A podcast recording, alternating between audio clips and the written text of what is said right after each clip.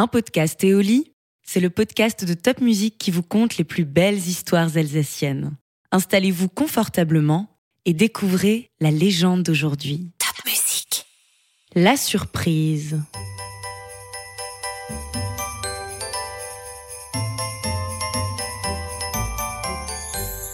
Ils étaient trois. Ils marchaient depuis des jours et des jours. Ils avaient perdu leur chemin.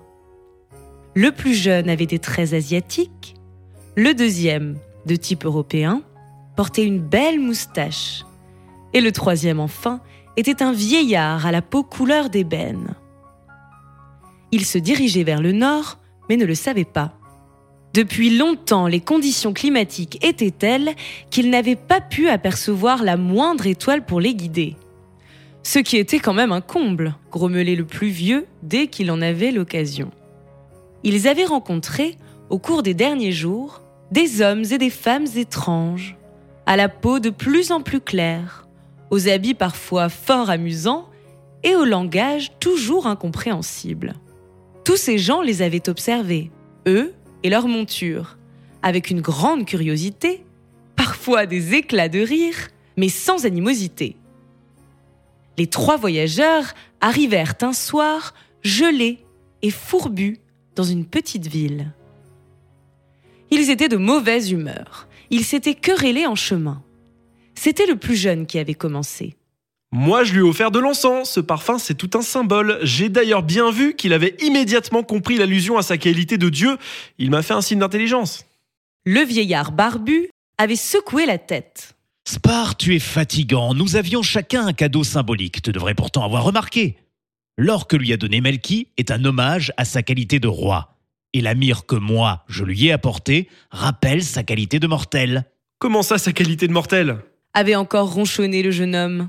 Mais c'est pourtant vrai, ça me revient maintenant. C'est avec euh, la mire qu'on embaume les morts. Bah dis donc, euh, Zazar, on peut dire que t'as été inspiré pour ton cadeau de naissance, hein À cet instant, il s'était mis à pleuvoir.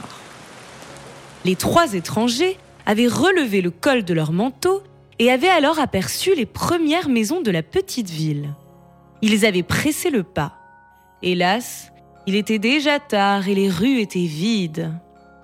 Fatigués, découragés, accablés même, les voyageurs s'étaient assis par terre et avaient pris leur tête dans leurs mains.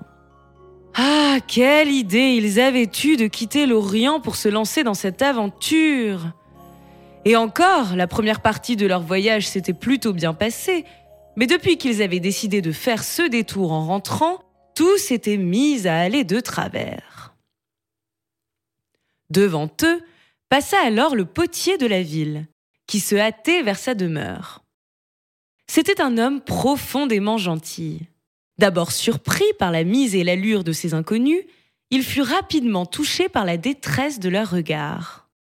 Il les mena donc chez lui. Il poussa un peu ses chevaux dans leur étable afin de pouvoir y loger les étranges bêtes à bosse de ses invités, puis offrit à ceux-ci des vêtements secs, un repas chaud et un abri pour la nuit. Le lendemain matin, il faisait grand soleil. Les trois hommes sortirent afin de respirer l'air pur et de contempler le paysage. Ils furent saisis d'admiration en découvrant les ondulations de la montagne qui les surplombait. Ils décidèrent alors, pour remercier leur hôte, de créer un moule et un gâteau qui rappelleraient ces formes si belles. Et c'est ainsi, dit-on, que les rois mages à Ribeauvillé, inspirés par la beauté du site du Honeck, inventèrent un beau jour le Kuglopf.